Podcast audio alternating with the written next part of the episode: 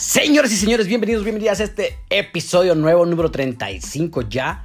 Espero que estén de lujo disfrutando el día como debe de, porque hoy es el único día que tenemos. Así que a disfrutarlo y a darle con todo. Pero los dejo con el episodio porque la neta está muy chido.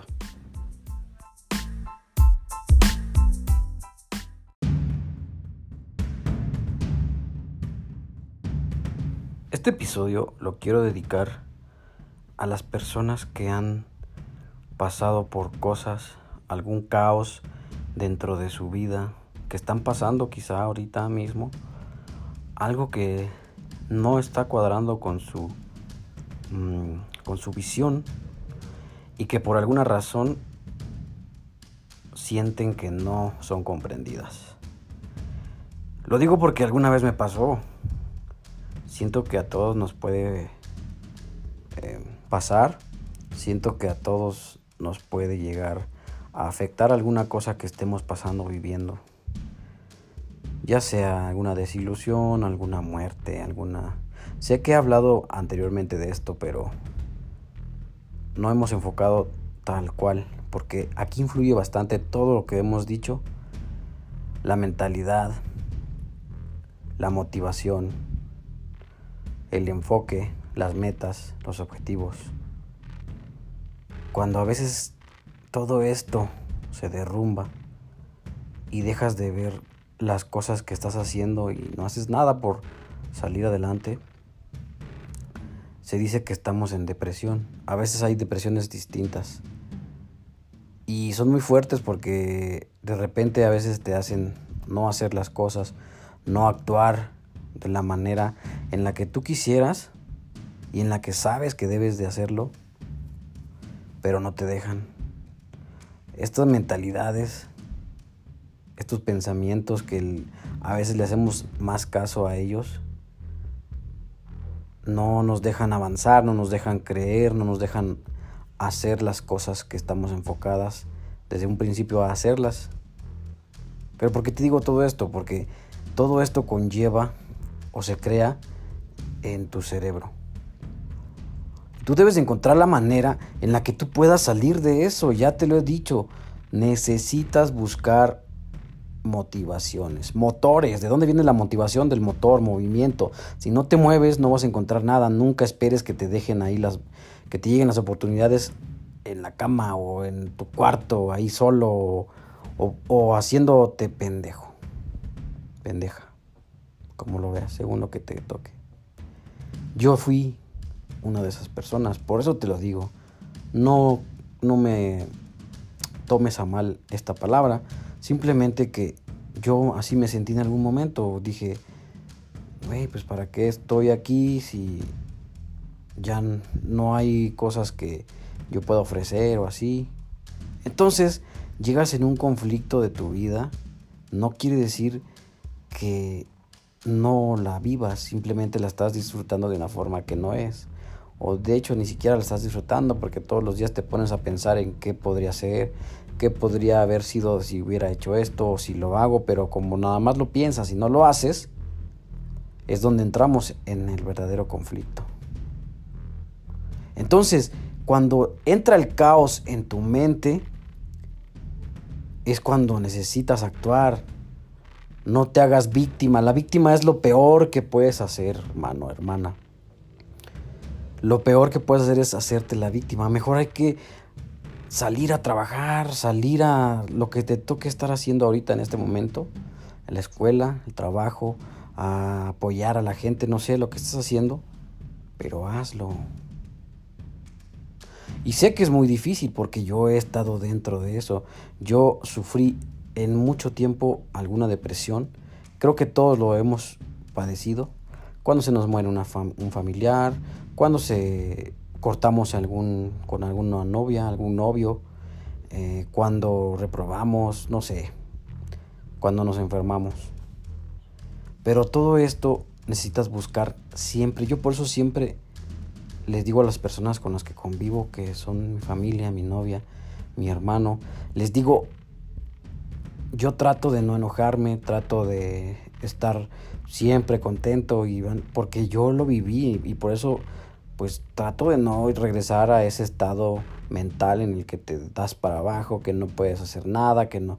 Entonces busco algo en lo que yo pueda recrearme. Si es una actividad estaría muy chingón porque en esta actividad te desestresas a tal grado que se te olvida todo. Yo agradezco infinitamente que haya decidido esto. Tengo, tengo muchas, como le llaman, muchos hobbies. Y cuando tengo alguna oportunidad o que estoy pensando en cosas así, voy, me desestreso. En mi caso, pues yo toco un instrumento y me desestreso como no tienes idea. O voy, juego el deporte que me gusta y no, no manches. Se me olvida, saco todo lo que traía, hasta voy a correr y pues ahí empiezo otra vez desde cero. Formateo el disco, nada más lo del día. Acuérdate que está el disco duro, la memoria RAM y todo esto, ¿no? Entonces, suponiendo que estamos hablando sobre esto, nuestro cuerpo, nuestro cerebro es una computadora, un CPU que guarda cosas a corto plazo y a largo plazo. Yo siento que tienes la capacidad de borrar cosas o al menos almacenarlas en algún lugar que no te hagan sufrir. Busca alternativas. Créetela, sé, sé la persona que quieres ser. Hace poco hablaba con mi primo, él está trabajando en Estados Unidos, como muchas personas que a veces se van para allá para, para pues conseguir un, salario más y su sueño ha sido este. Entonces dice que él empezó este, de, lavaplatos, empezó cortando carne y ahorita ya está aprendiendo más, pero no se dio por vencido, no, no se ha dado eh, el lujo de que pues que su mente le diga no tú no puedes porque él no estudió y todo entonces él está haciendo cosas que por hasta la fecha pues él se siente orgulloso su familia. Entonces no, no necesitas tener gran cosa simplemente estar motivado la motivación recuerda que es el motor que hace que tú actúes por eso todo mundo te habla de motivación y tú la evitas, pues así no mames. Si tú solito no buscas esa motivación en ti, es cuando vas a caer más. Pero bueno, no hay nada que puedas hacer, simplemente si tú no quieres aceptarlo, pues bien por ti, no hay problema. Sigue adelante, nada más que si no perjudiques a otras personas. Sé tú mismo, actúa, y recuerda ser, para hacer necesitas ser primero. Ser y después de tener, vas a actuar. O mejor dicho, el orden es ser, hacer y tener. Entonces, vamos a actuar, vamos a hacer esta comunidad más grande. Recuerda que para eso estamos.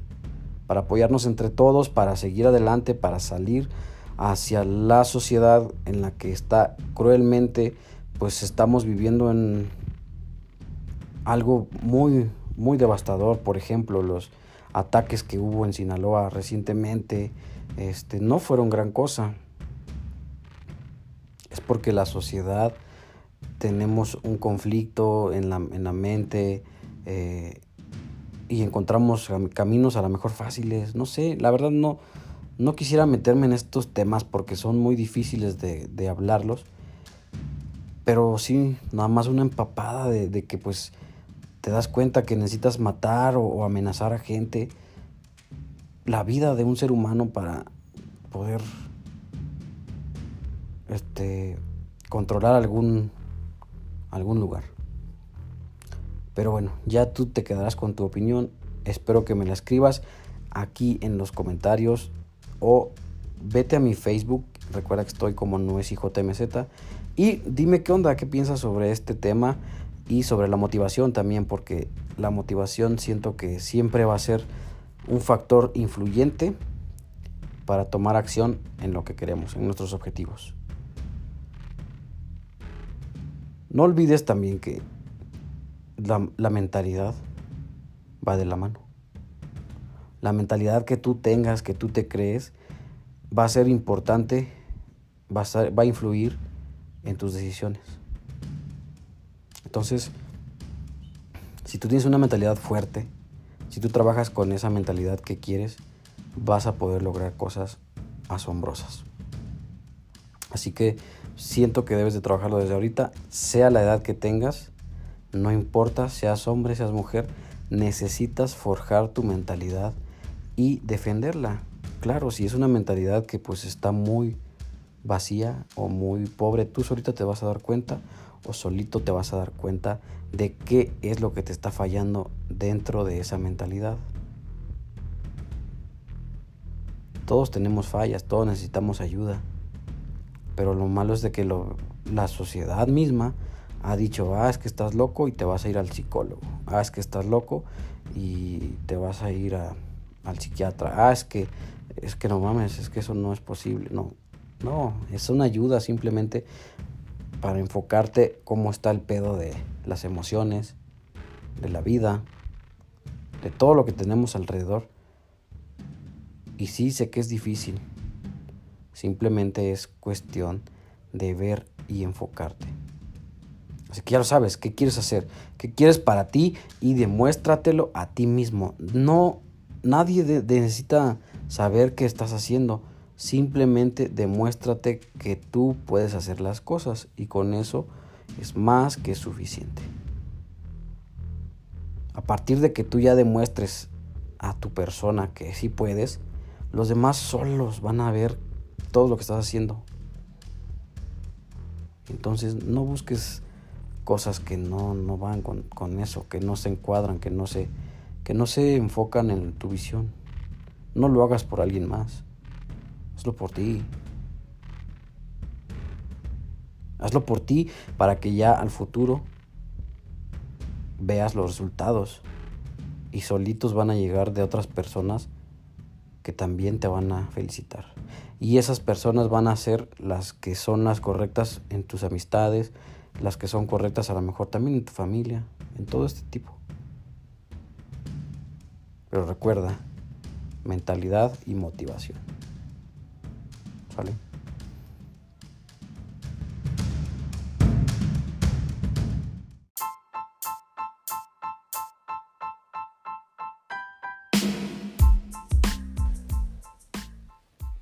Déjame te cuento una historia que me pareció asombrosa estaba en un libro que yo leí hace poco que se llama Mentalidad de Tiburón, que es de Manuel Sotomayor Landecho. La verdad es que esta historia me gustó bastante por cómo se trata, cómo te la va llevando a, explicar. Y es sobre el, el, boxeador Mike Tyson. Hay otro que es James Buster Douglas. Y hay otro que en el transcurso de la historia me equivoco su nombre, que se llama Evander Holyfield. Pero entre ellos había una rivalidad y todo.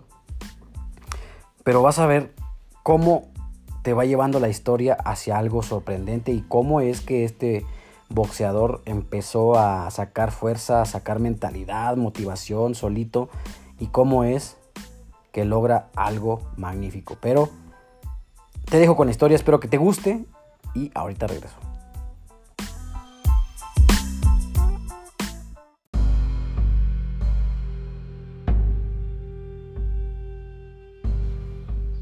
Mike era un boxeador implacable, con una fuerza extraordinaria y al pelear un instinto animal como pocos han tenido y tendrán.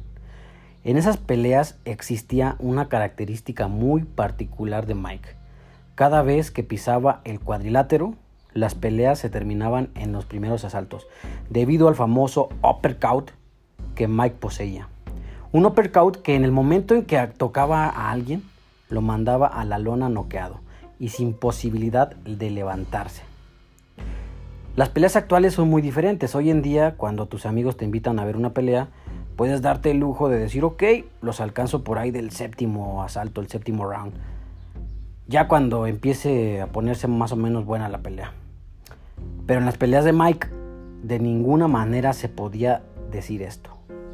Tenías que correr si es que querías ver algo de esos momentos extraordinarios y con una potencia inigualable. Pero esta historia no es sobre Mike Tyson. Esta historia es sobre el boxeador contra quien él peleó. Esto fue en Tokio, Japón, el 11 de febrero de 1990. James Buster Douglas, un completo desconocido en el mundo del boxeo, una pelea que era meramente como un trámite para elevar las emociones y expectativas de la que sería la siguiente pelea, ya que el ganador iría contra Ebener Holyfield, como otro boxeador extraordinario. De hecho, ya se comenzaba a hablar de la rivalidad que existía entre Tyson y Holyfield. Para esa pelea, como si Buster Douglas solo fuera un pequeño escalón que había que pasar. Ese día en Oriente fue histórico. Mike Tyson llegó acompañado de su representante, el famosísimo Don King. El día de la pelea las apuestas se cotizaron 42 a 1 en favor de Tyson, quien traía un récord invicto de 37 peleas, 32 de ellas por knockout y 17 de estas fueron en el primer asalto. En el primer asalto, Mike era una máquina imparable. Pero esta historia comienza cuando la mamá de Buster Douglas se entera que su hijo iba a pelear contra el asesino Tyson. Imagina cómo se podría tu mamá si se enterara que vas a pelear contra Mike Tyson.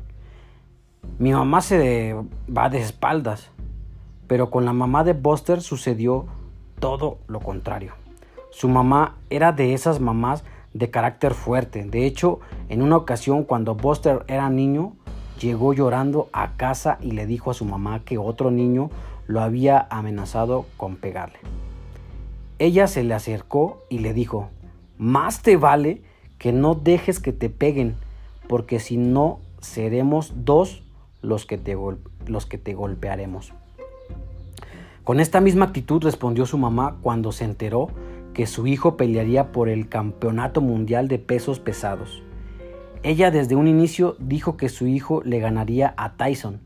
A partir de ese momento, lugar que visitaba la mamá de Buster, les decía a todos que su hijo iba a ganar, que no quería a Mike Tyson. En una ocasión, estaba la mamá con todas sus amigas diciéndoles que su hijo iba a ganar. De pronto llega Buster y escucha lo que su mamá estaba diciendo.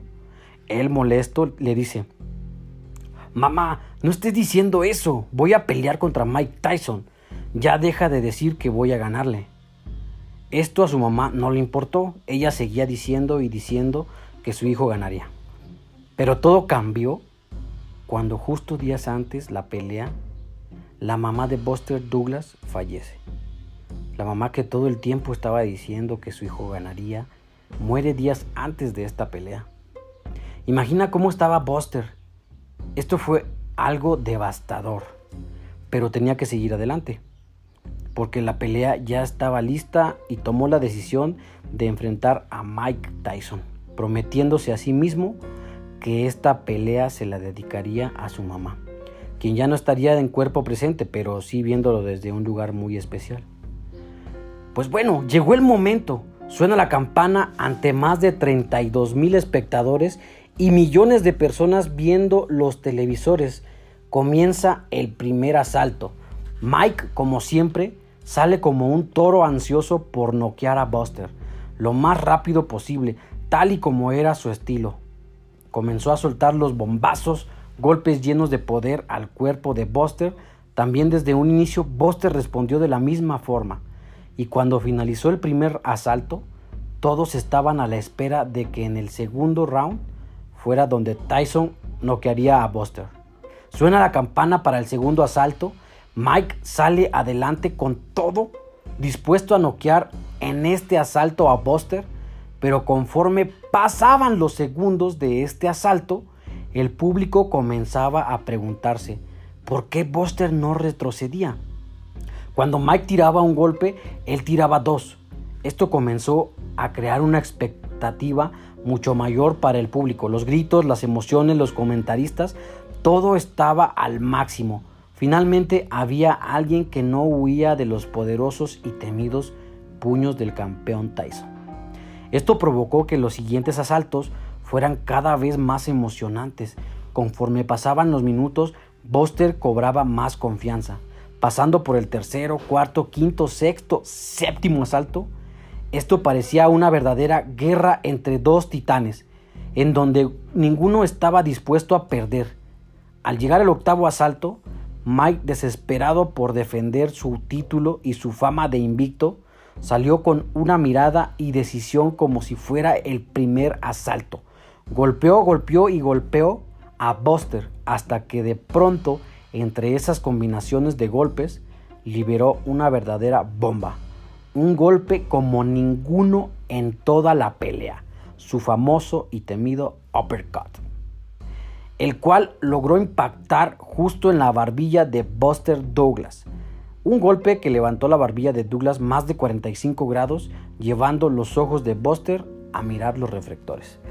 Estos se encontraban en el más alto del estadio. Las piernas de Douglas se doblaron como si fueran de plastilina. Su cuerpo no le respondió y cayó, tal como un gran árbol que, se, que es azotando con todo el peso de poco más de 231 libras en la lona.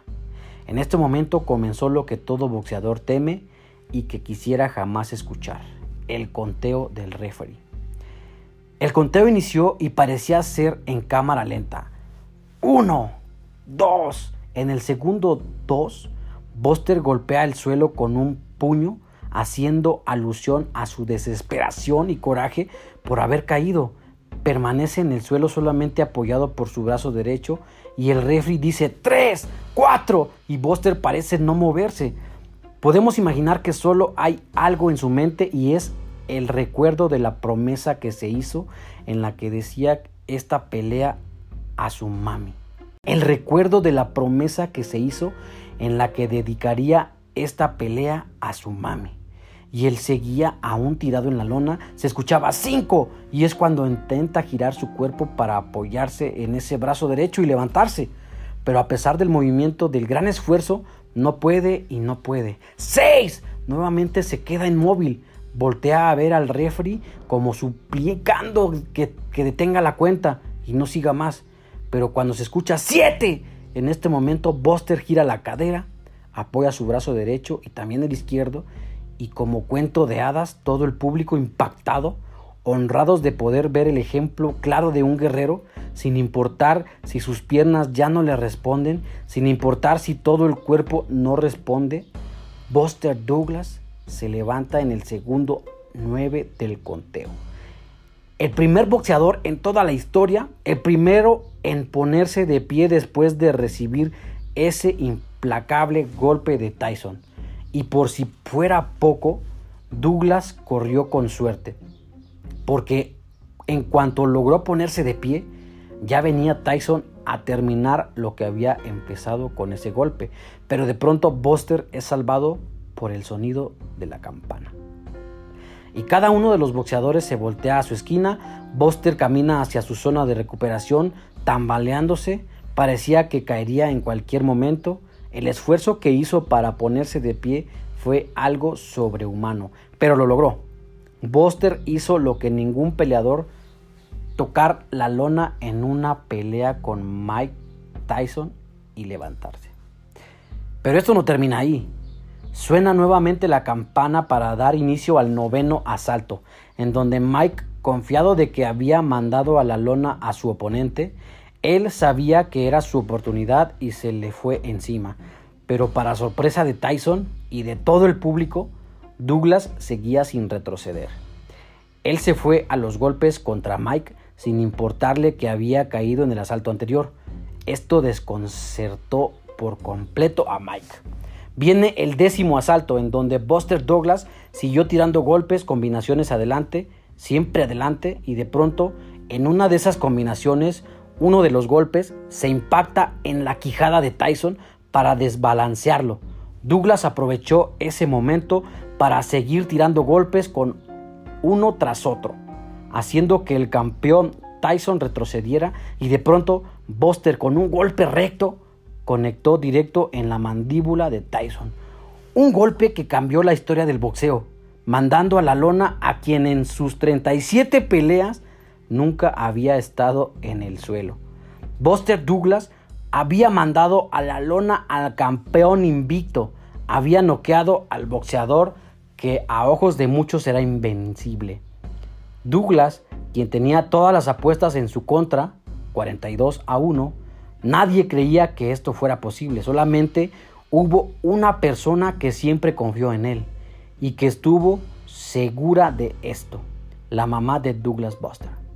La mamá fue el motor que impulsó a Douglas a levantarse cuando todos lo creían acabado, cuando él mismo creía que no podría levantarse, cuando su cuerpo ya no reaccionaba.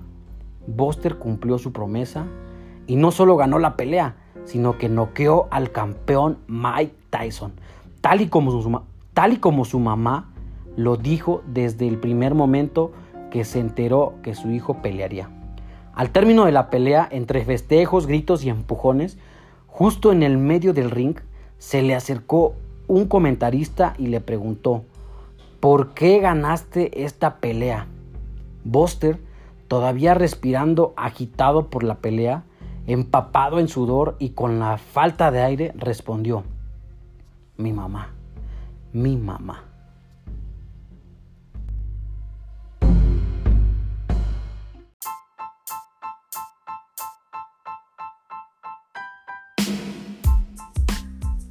Y hasta aquí este episodio del día de hoy.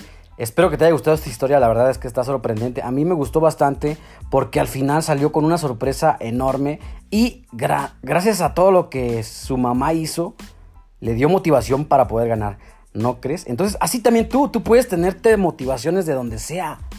Si alguien se te murió, agarra motivación de él. Si alguien te cortó, agarra motivación de ese acto que pasó. Si estás batallando en la escuela, agarra motivación para que con ese coraje logres cosas chingonas. Tú puedes, güey. Tú puedes, cabrona. Así que vámonos recio. Y si te gustó este episodio, espero que lo compartas con alguien. Espero que si también piensas que le sirve a alguien más, se lo compartas, descárgalo. Y no olvides mandarme algún audio por este medio o escribirme en el Facebook. Estoy como arroba nuecijmz. Estoy en también en Instagram como arroba nueci. Estoy en YouTube como nuecijmz. Casi en todos lados ya te podrás ver que estoy así. Pero muchísimas gracias por compartir. Comparte esto y comenta. Sale, bye. Chido. One.